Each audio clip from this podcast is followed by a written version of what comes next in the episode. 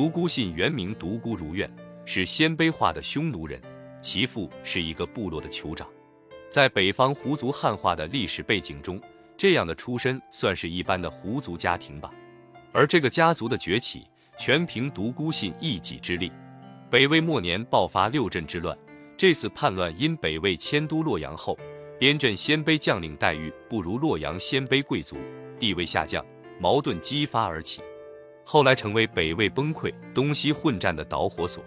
对独孤信而言，六镇之乱则是他成名的开始。战乱中，独孤信与武川军官贺拔度和贺拔岳等人斩杀了起义军将领魏可孤，一战成名。他由此率领家族挺进中原。南北朝乱世中，忠心并不值钱。独孤信起初也是随风摇摆，站到强者一边。然而，在北魏孝武帝不甘权臣高欢操纵，一路西逃之后，独孤信竟然舍家弃子，单骑追随。当时人已经好久好久没亲眼见过忠义之士，突然看到独孤信如此深明大义，遂一时传为美谈。孝武帝寄人篱下，也颇多感慨，说是乱世忠良，于是封独孤信为扶阳郡公。孝武帝从洛阳出走。本意是想用大将军、雍州刺史宇文泰牵制高欢，但宇文泰却非常人，他是曹操式的乱世枭雄。之所以接纳孝武帝，不过是想挟天子以令诸侯。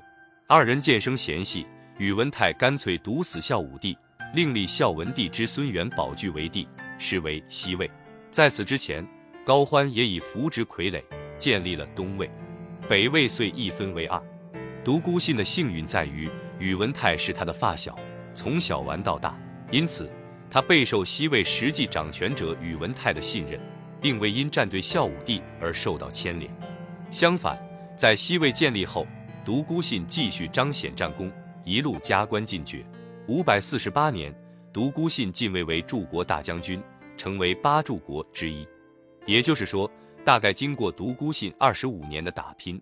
独孤家族已成为西魏最显赫的八大家族之一。从西魏到北周、隋、唐这几个朝代的皇室后族，大多出自这些家族。宇文泰的子孙为北周皇族，八柱国之一李虎的子孙为唐朝皇族，十二大将军之一杨忠的子孙为隋朝皇族。后族中最大的赢家，则非独孤信家族莫属。一、独孤信的长女嫁给了宇文泰的庶长子宇文毓。二四女许配给了李虎的儿子李炳，三小女儿独孤伽罗嫁给了杨忠的儿子杨坚。不过，在独孤信生前，这几门亲事并未太显山露水，算是当时正常的关陇集团内部联姻。这种政治联姻从独孤信本人就开始了。独孤信晚年见到杨忠的儿子杨坚，一见之下就决定将小女儿独孤伽罗许配给他，定下这门婚事不久。独孤信就被赐死，后面的历史他看不到了。独孤信之死，暴露了关陇集团内部联姻合作的另一面，权斗争争。到了晚年，宇文泰要取代西魏自立，已是分分钟的事。但像曹操一样，他想把临门一脚留给自己的儿子。他纠结的是要选哪个儿子当接班人。宇文泰心中的人选，不是庶长子宇文毓，而是年纪尚幼的嫡子宇文觉。他曾跟亲信密语说，他想立嫡子为接班人，但怕大司马有疑。大司马即独孤信，实为三公之一，且是宇文毓的岳父，风头无两。然而，宇文泰对独孤信的忧惧，已经显示了独孤信无法回避宇文泰身后的权力斗争。宇文泰死后，侄子宇文护接过权力大棒，拥立宇文觉取代西魏，建立北周。随之。关陇集团内部最高层的八柱国家矛盾公开化，一方为河内郡开国公独孤信以及南阳郡开国公赵贵，一方为常山郡开国公于锦及其所支持的宇文护。这是关陇集团内部的第一次高层政争，最终以一种有节制的处置收场。十载，宇文护鉴于独孤信名望诉重，不欲显其罪过，逼令自尽于家。五十五岁的独孤信自杀身亡。独孤家族遭受到重大而致命的政治挫折，独孤信的儿子们此前富贵子显，依靠父功封爵，论能力却都妈妈命。在家族的至暗时刻，维持独孤家族权势的，不是靠他的儿子们，而是他的女儿们。先说他的大女儿宇文护，后来废除宇文觉，迎立宇文毓为帝，独孤氏夫贵妻荣，成为皇后。只是当上皇后仅三个月后，独孤氏就病逝。宇文毓登基为帝后，追封独孤氏为靖皇后。因宇文毓死后谥号为明皇帝，独孤氏遂被加谥为明靖皇后。再说他的四女儿，四女儿当时嫁给李虎的儿子李炳，算是门当户对。后来李炳被封为柱国大将军，唐国公与独孤氏生了个儿子，名叫李渊。正是他们的这个孩子，后来开创了大唐基业。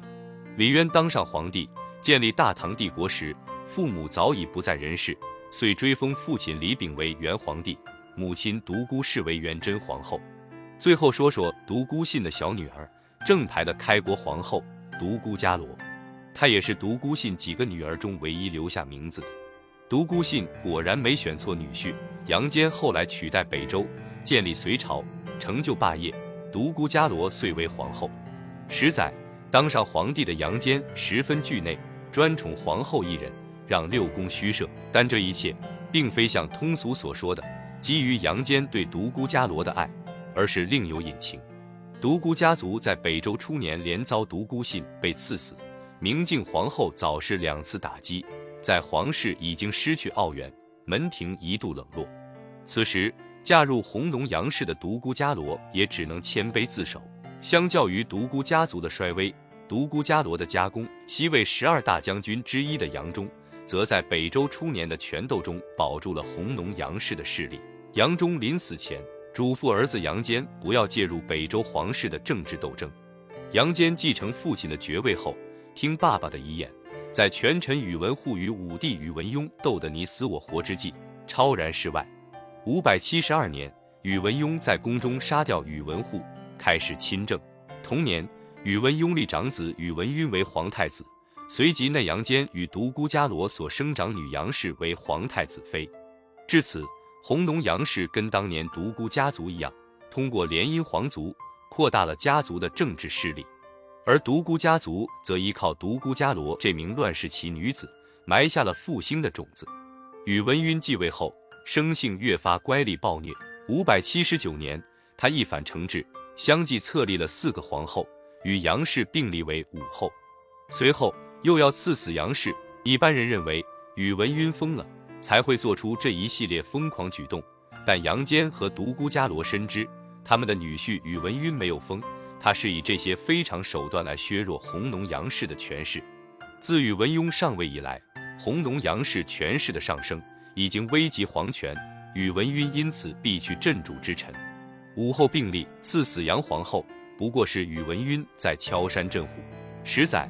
在弘农杨氏家族命运千钧一发之际，独孤伽罗毅然闯入皇宫，反复向宇文赟求情，终于使他的长女免于被赐死的命运，也使得他的夫家免于被株连的厄运。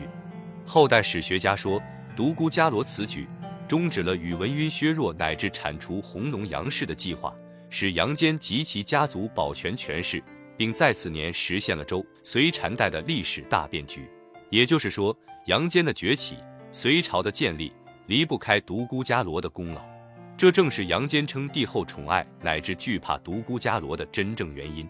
入隋后，独孤伽罗在后宫与朝野中举重若轻的地位，使得独孤家族在经历独孤信被赐死的低沉后，又重回高门大族的行列。杨坚立国后，追赠岳父独孤信为太师、上柱国、冀州刺史，封赵国公。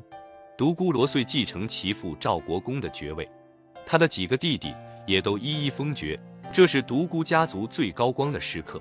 等到独孤信的外孙李渊取代另一个外孙杨广，建立大唐帝国，独孤家族因为是李渊的母族而继续受到优待，但相较于这个家族最辉煌的时候，毕竟已成衰落之势。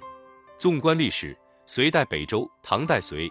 这两次历史大变局都在关陇集团的姻亲圈内部进行，独孤家族借此实现家族复兴，不得不佩服当年独孤信借助联姻完成了错综复杂的权势布局，这或许才是他被后人称为天下第一岳父的原因。